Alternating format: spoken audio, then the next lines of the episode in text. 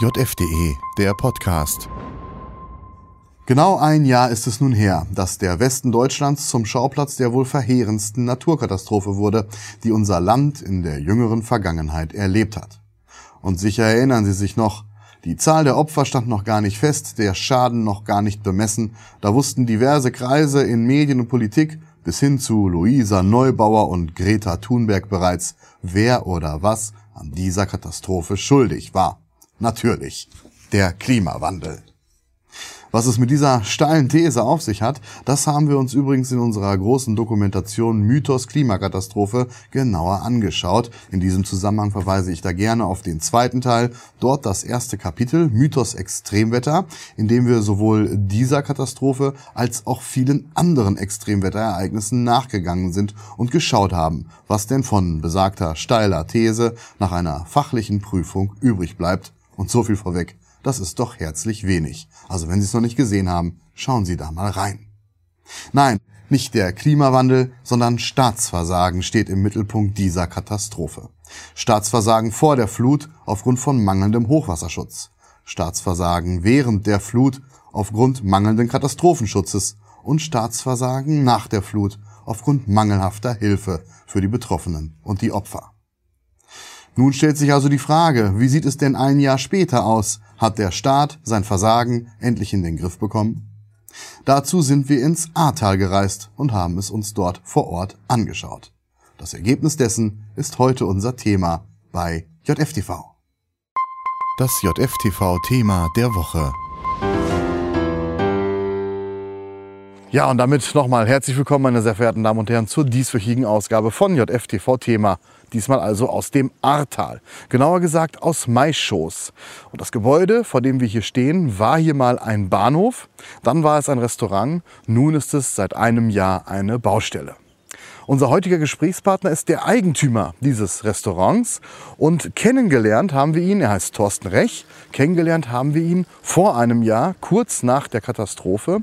Damals trafen wir ihn auf einer Anhöhe hier nicht weit entfernt, wo sich viele Menschen versammelt hatten und äh, da schilderte er uns die dramatischen Ereignisse, die er gerade kurz zuvor erlebt hatte. Schauen wir da doch noch einmal kurz rein. Je später es wurde, ähm, desto, äh, ja, desto höher stieg es. Ähm, wir verwalten auch ein bisschen den Campingplatz direkt nebenan und äh, die Camper auch alle evakuiert, äh, bis auf zwei. Die wollten, äh, die wollten nicht weg, die wollten unbedingt bleiben. Die parkten dann bei mir auch äh, an der Terrasse und äh, die haben mir noch geholfen, das Auto auszuladen. Wir haben noch gesagt, okay, dann nehmen wir es aus dem Auto raus. Nicht, dass es dem Auto was passiert, dann packen wir es ins Restaurant. Da ist es ja auf jeden Fall sicher. Und äh, ja, es wurde dann, ging dann auch relativ schnell. Wir waren mit dem Ausladen fertig. Ich habe den beiden Campern gesagt, kommt mit hoch zu mir in die Wohnung. Wollten sie machen. Ich habe gesagt, äh, alles klar, machen wir gleich. Äh, zu meiner Wohnung kommt man nur durch den, durch den, durch den linken Eingang und äh, von vorne rein. Und die waren noch an den am rumrödeln. Ich bin dann, habe die Tür aufgelassen, bin dann schon mal hoch, habe gesagt, ja, kommt bitte nach, Tür ist auf. Und ich war vielleicht zehn Minuten hoch, habe noch drei, vier Fotos gemacht oben, habe ich am Zeitspiegel immer gesehen. Und äh, irgendwann riefen sie von hinten, von meiner Terrasse, von meinem Parkplatz hinten, wo mein Auto auch stand, ja, lass uns rein, lass uns rein, wir wollen, äh, wir wollen, wir wollen hoch, wir wollen hoch. Und so, ja, ich kann euch nicht hinten reinlassen, da kommt ihr nur ins Restaurant. Äh, das könnte auch sicher sein, weiß ich aber nicht. Kommt lieber hoch. Äh, da müsst ihr aber gerade hier am Haus vorbei. Da stand dann schon das Wasser. Aber man hätte wirklich, das war kniehoch, fünf Meter an der Hauswand vorbei, um die Ecke, da war es niemals höher als hüfthoch, eher kniehoch. Und es war ein Meter mit Regenrinne und Wand. Ich wollte mich unten hinstellen, die dann reinziehen und das wäre kein Problem gewesen. Die wollte aber unbedingt unten ins Restaurant, mich nicht bewirren lassen. Dann habe ich einen Schlüssel runtergeworfen und habe gesagt, dann geh ins Restaurant. Dann wie gesagt, dann kann ich euch kann ich nichts mehr machen, weil dann, wenn es höher geht, komme ich nicht mehr raus. Ne? Und das äh, war dann auch das Letzte, was ich von denen gehört habe, weil ähm, ähm, der Teil des Restaurants, wo die mutmaßlich drin sind, ich weiß auch nicht, wie sie heißen, also ich kann es nicht sagen. Man sieht das hier. Äh, das war der Anbau. Irgendwann scheint dann das Fenster und die Wand rausgebrochen zu sein. Und das ist eigentlich der höchste Punkt im Restaurant. Ähm, tja, das, äh, also das heißt, Sie wissen jetzt nicht, ob die da, man muss ja schon so sagen, überlebt haben. Keine Ahnung, kann ich nicht sagen. Ja, wir sind also nun bei Herrn Rech, Danke, dass Sie uns hier willkommen heißen in Ihrem Restaurant beziehungsweise dem, was davon übrig ist. Ja, wir haben es äh, gerade schon gesehen, was Sie uns damals erzählt haben, kurz nach der Flut, ähm, die Eindrücke, die Sie geschildert haben, unter anderem auch, dass zwei Touristen äh, offenbar hier bei Ihnen auch Zuflucht gesucht haben. Ähm, da wussten Sie damals nicht, was daraus geworden ist. Weiß man das mittlerweile? Ähm, also die haben nicht, äh, die waren mit dem Wohnmobil hier und äh, sind einfach nicht mehr rechtzeitig äh, weggekommen. Und äh, die sind beide leider hier verstorben, ja. Okay. Hat die dann irgendwo ah, abwärts äh, gefunden und wie genau und das, das war auch nicht mehr zu klären. Äh, hatte da auch Kontakt mit der Verwandtschaft und ja. Sehr tragisch, äh, ja, da ist immer so ein, der Moment, der einen immer so zweifeln lässt, wo man sagt, ja, hätte man irgendwas machen können, hätte man irgendwas anders machen können, aber ja, leider fällt mir da auch nicht viel ein. Ne? Das äh, war so zuletzt sogar Thema, als ich das Landeskriminalamt hier hatte, äh, die mich da vernommen haben, weil die ermitteln ja gegen unseren Landrat und da sind natürlich gerade diese äh, Todesfälle, ähm, äh, Wohnwagen und ähm, Wohnmobile betreffend, sind da halt ein Riesenthema, gerade bei den Campingplätzen und Stellplätzen. Das hing ja hier damit auch zusammen und ja. Es wäre eigentlich ganz schön, wenn sich daraus was ergibt. Was ergibt? Also was hoffen Sie, dass sich daraus ergeben möge? Naja, es wäre schön, wenn das äh, für unseren Landrat äh, als verant letztlich Verantwortlichen, ne, also der hätte ja den, der hätte eigentlich den roten Knopf drücken müssen oder drücken können. Ne, das, äh, diese Verantwortung lag ja bei ihm und ähm, das wäre sicherlich für viele hier im Tal nicht nur gen eine Genugtuung, sondern auch ein positives Signal, wenn sich dann wirklich daraus auch was, äh, eine rechtliche Konsequenz ergeben würde. Was für einen roten Knopf? Also Sie meinen... Ähm, Im Sinne von Katastrophenalarm auslösen. Ne? wir haben auch dazu damals mit Ihnen gesprochen. Schauen wir auch dazu einmal kurz in die damalige Aufnahme, kurz nach der Katastrophe. Ja, das sind morgens dann so die ersten Bilder im Morgenraum. Ich weiß nicht, welche Uhrzeit. Müsste da stehen irgendwo. 5.43 Uhr 5.43 Uhr morgens. Dann äh, war es aber schon wieder deutlich gefallen. Da hinten ist das Hotel Saffenburg. Äh, hier stehen eigentlich noch drei Häuser. Die sind nicht mehr da. Das ist die Winzergenossenschaft in Maischoss. Was mit den Menschen passiert, die da wohnen?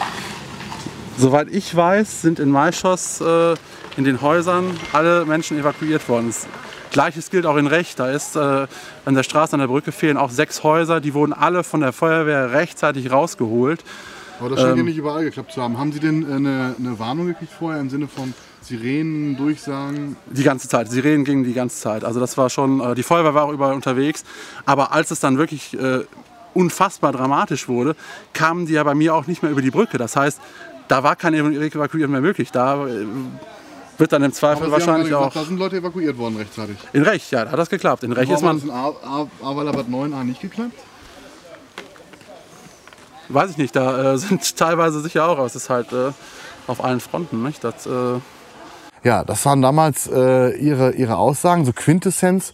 Mein Eindruck war, damals war, dass das hier in den Dörfern aufgrund der freiwilligen Feuerwehr, die vielleicht auch mehr Kontakt zu den Leuten hatte ähm, und auch vielleicht besser die Situation eingeschätzt hat, ähm, so wie Sie damals auch sagten, durchaus Warnungen rechtzeitig gab, auch evakuiert wurde, während zum Beispiel in Bad 9a es offenbar nicht so gut funktioniert hat. Ähm, hat sich das so, dieses Bild so verfestigt? Eigentlich schon. Also ich habe das auch rückblickend noch immer so, äh, wenn ich daran denke, wie ich war ja auf der Rückfahrt erst ins Tal wieder und ich hatte schon mittags die Anrufe hier von der Freiwilligen Feuerwehr. Äh, wir müssen den Stellplatz räumen, die Wohnmobile müssen weg, äh, Autos müssen weg, das muss weg. Die haben da schon sehr früh agiert. Nur ist der Stellplatz natürlich auch nah an der A und ähm, ja, die haben auch mir gesagt, hier fahr hier hinterm Haus auf der Höhe, wo wir jetzt sitzen. Da sind wir auf äh, fünf Meter über der A, nicht? Das äh, habe auch gesagt, hm, vielleicht fährst du besser dein Auto weg. Der Pegel ist 5,50 Meter angekündigt, nicht? Dass dann 9,80 Meter kommen, das haben die auch nicht kommen sehen können. Nicht? Da hat dann auch die Kommunikationskette äh, nicht funktioniert. Aber da kann natürlich unsere Freiwillige Feuerwehr nichts für. Ne? Das ist ein Problem der, der großen Kommunikation. Ne? Aber die haben dann offenbar eher gesagt, äh, Vorsicht ist die Mutter der Porzellankiste, sehr. evakuieren. Ja, ja, die waren Ähm, da voll, die haben wirklich äh, Alarm geschlagen und haben auch alle aufmerksam gemacht. Und da Auf der anderen Seite, wie gesagt, Bad 9a, verhältnismäßig viele Todesfälle. Hätte man dann wohl einige zumindest äh, von retten können, meinen Sie, wenn das... Also wenn man sich mal ganz nüchtern den zeitlichen Ablauf äh, betrachtet, dann war ja um 16, 17 Uhr sind in Schuld schon Häuser zusammengebrochen. Nicht? Oder, oder, oder lassen wir es um 18 Uhr sein. Und äh, vor 12 Uhr, 1 Uhr war diese Welle, dieser Pegelstand überhaupt nicht in Bad Neuenahr angekommen. Da war das hier auch schon durch. Ne? Da war, da, hier ist ab, äh, ab halb zwölf der Pegel gesunken. Da war, da war, das, da war der, der Höhepunkt der Welle durch. Und dann hatte man bis Bad Neuenahr immer noch zwei Stunden Zeit. Und das ist halt das, was man nicht verstehen kann. Das muss, das muss ja kommunikativ möglich sein, dass man dieses, diese Gefahrensituation, diese unmittelbare Gefahrensituation einfach durchsticht. Und das äh, war, glaube ich, der Fehler, den man auch dann den Verantwortlichen äh, einfach ankreiden muss. Wie war denn die Zeit, insbesondere die ersten Monate unmittelbar nach der Katastrophe? Wie hat sich hier angefühlt? Ähm, hat man sich alleingelassen gefühlt oder war doch Hilfe da? Am Anfang war es äh, erstmal so Verzweiflung, nicht? Dann musste man, musste man sich erstmal selber sortieren. Also ich musste mich sortieren. Ähm, wollen wir hier überhaupt noch mal aufbauen, wollen wir was machen? Und dann war aber relativ schnell die Entscheidung gefällt, ja, wir wollen hier was, wir wollen hier wieder aufbauen, wollen es neu machen, wollen es besser machen. Also Sie haben auch überlegt, wegzuziehen? Ja, ja, ganz kurz mal. Ne? Das war aber wirklich bei mir nur sehr kurz. Viele haben da sicherlich länger gehadert. Äh, für mich war das relativ schnell klar, dass ich, das, äh, dass ich hier auf jeden Fall wieder was aufbauen möchte. Obwohl, wenn man jetzt hier sieht, es ist, die A fließt direkt ein paar Meter weiter von hier. Ähm, es kann theoretisch, es ist natürlich Wahrscheinlichkeit ist gering, aber es kann theoretisch jederzeit wieder passieren. Kann es. Äh, also mein Kühlhaus, was ich vorher im Keller hatte, kommt nicht mehr in den Keller. Das kommt hier ebenerdig hin. Äh, alles, was Technik ist, äh, kommt nicht mehr in den Keller. Das kommt mindestens ebenerdig. Stromversorgung kommt sogar in den ersten Stock. Also da bauen wir schon Hochwasser angepasst auch wieder auf. Jetzt, mhm. Nur sind wir jetzt vom Gebäude auch, wir sind noch dreieinhalb Meter über der A. Nicht? Wir hatten 2,16, 3,80 Meter oder 3,60 Meter war der Pegel. Da hatte ich nicht mal Wasser im Keller. Nicht? Und das, damit würde ich schon auch regelmäßig rechnen mit solchem Hochwasser. Vielleicht auch mal vier Meter, vielleicht auch mal, ähm, dass es vielleicht noch mal hier ans Haus rankommt. Ne? Und dann auch da wollen wir darauf achten, weil wir wollen äh, den Estrich so legen, dass er nass werden kann. Und wenn ich jetzt an, an, andere Flüsse denke, da werden die Restaurants auch einmal im Jahr theoretisch nass und äh, wir wollen uns jetzt einfach auch hoch an, Hochwasser angepasst aufbauen wenn noch mal so eine 9,80 Meter Welle käme, dann, ja, dann sage ich auch Haken dran und das war's. Ne? Da bin ich mir ganz sicher. Ja, werfen wir doch mal kurz einen Blick rein in das Restaurant, wie aktuell der Zustand ist und wie weit es da um den Aufbau, wie weit oder wie noch nicht weit es da um den Aufbau bestellt ist.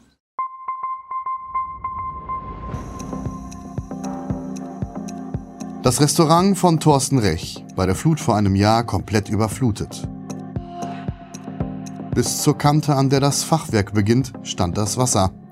Die Folge ein wirtschaftlicher Totalschaden. Immerhin, der Wiederaufbau ist im Gange, doch von einer Wiedereröffnung ist Rech noch weit entfernt. Wovon lebt er eigentlich im Moment? Ja, wir haben das große Glück, äh, wir dürfen seit letztem Oktober ähm, hier bei uns gegenüber auf der anderen A-Seite ist die Winzergenossenschaft. Die hatten da mal ein Restaurant, das haben wir wiederbelebt und haben da seit letztem Oktober äh, die Grundversorgung übernommen, haben also am Tag bis zu 300 Essen gekocht für Helfer, für Bewohner. Das war dann alles kostenlos, hat zunächst äh, der Kreis übernommen, dann haben die das runterdelegiert auf die Verbandsgemeinde.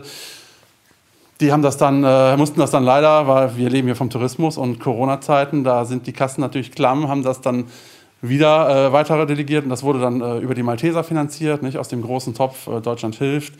Ist also mal ein Beispiel, wo dann auch mal Gelder ankommen, nicht? was man ja oftmals äh, sehr, sehr beklagt, dass da gar nichts läuft, aber das ist mal so eines der Positivbeispiele und davon konnten wir äh, solide leben. Ich konnte mein Personal eigentlich äh, die ganze Zeit behalten und wir konnten arbeiten. Immerhin. Arbeiten, das ging in den letzten Monaten, auch wenn die Einnahmen für den Betrieb eigentlich kaum ausreichen.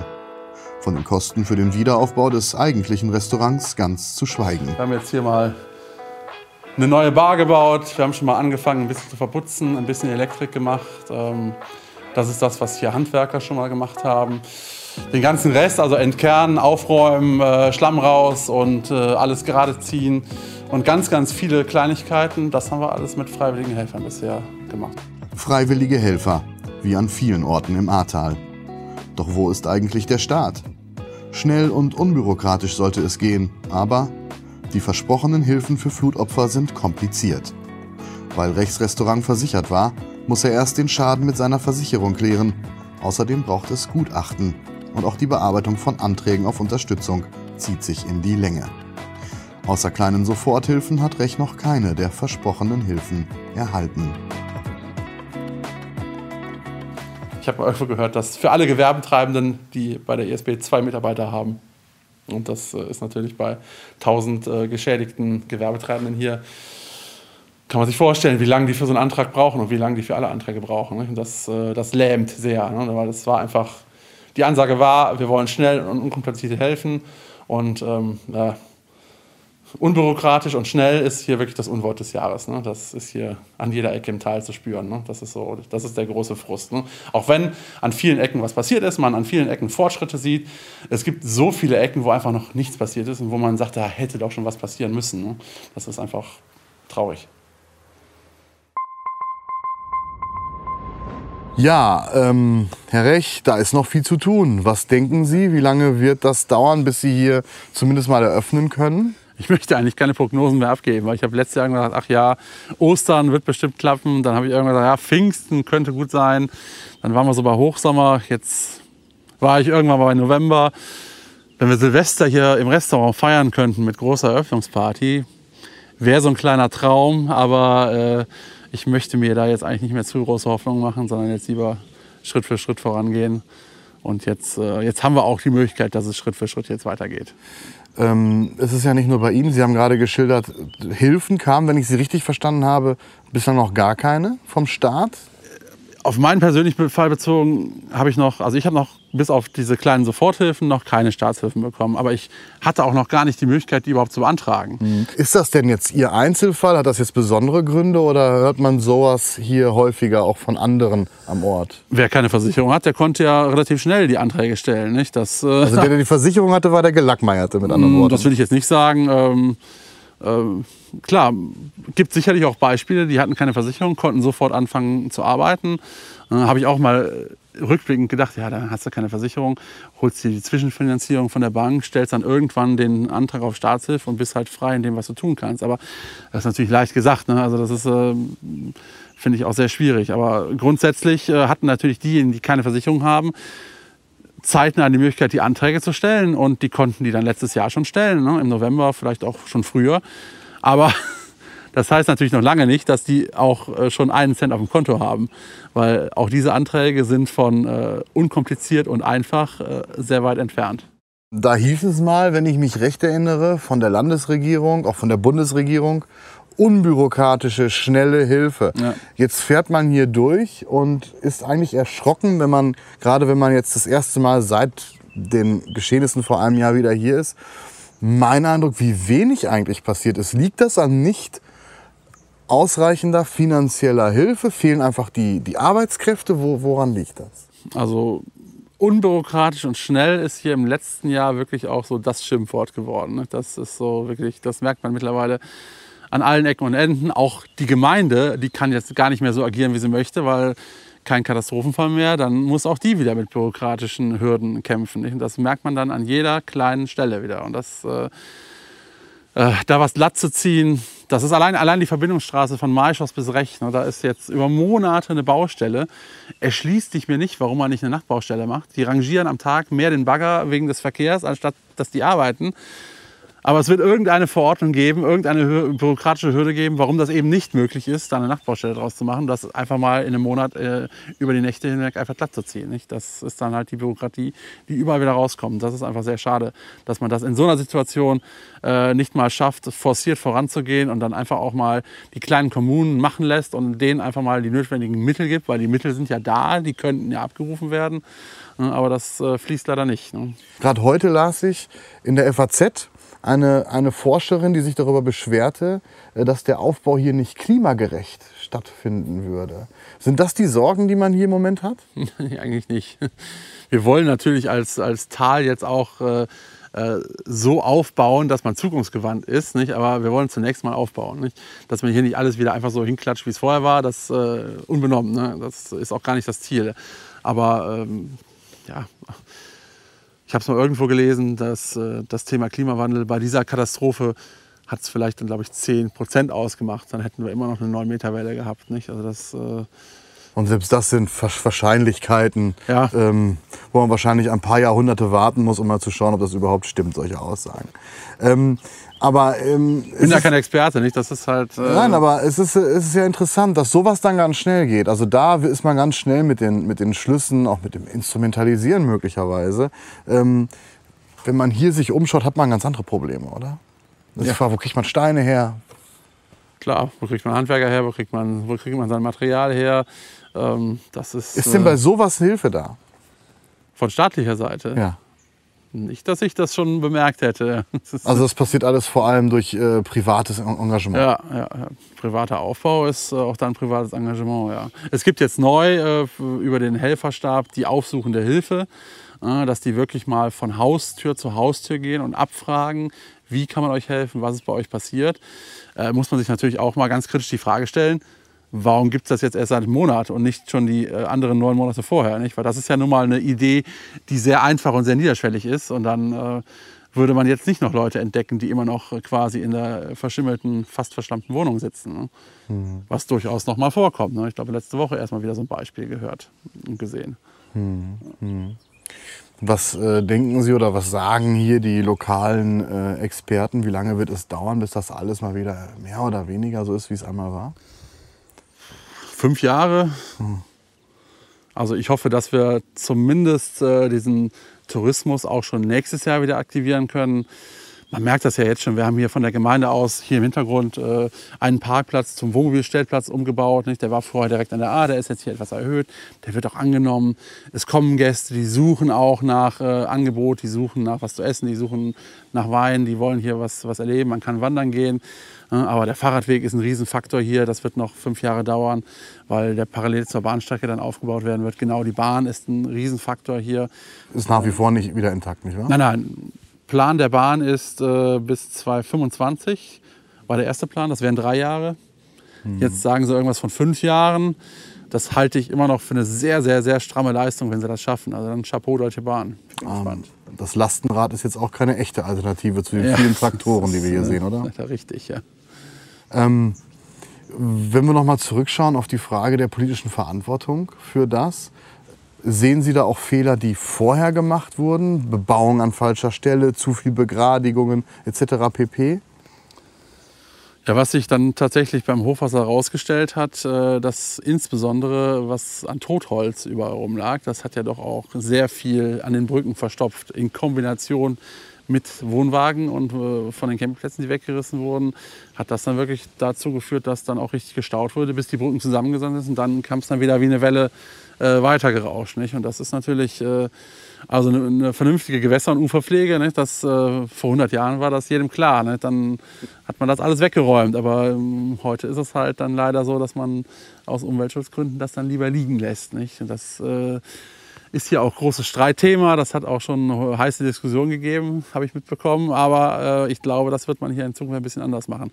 Man wird auch Ausgleichsflächen schaffen. Ne? Also viele Winzer sind da natürlich ein bisschen traurig, weil gerade die Weinbergsflächen in den Flachlagen, äh, die werden, da werden viele von verloren gehen, weil man die jetzt als Hochwasserausgleichsfläche ähm, nimmt und da soll dann auch kein Weinberg mehr gebaut werden. Ne? Ich habe jetzt hier vor den Brücken keine Weinbergstöcke gesehen, die alles verstopft haben. Ne? Also ist die Frage, was das jetzt bringt, ob das vielleicht mehr Symbolpolitik ist oder so. Aber äh, naja, schwierig. Ja, vielen Dank für das sehr informative Gespräch und auch die Einblicke in Ihre Gefühls- und Seelenlage. Ja, danke und auch. Ihnen weiter alles Gute hier beim Aufbau. Wir arbeiten dran. Ja, meine Damen und Herren, soweit also unser Ausflug ins Ahrtal und unser Treffen mit einem der Betroffenen, Thorsten Rech. Und damit zum Abschluss wie immer noch ein kurzer Blick in die aktuelle Ausgabe, in der natürlich auch dieses Thema eine Rolle spielt. Auch Martina Meckelein war vor Ort, hat auch Herrn Rech getroffen, sowie noch einige weitere Gesprächspartner. Ihre Eindrücke von der aktuellen Lage im Ahrtal schildert sie in einer ausführlichen Reportage auf Seite 7.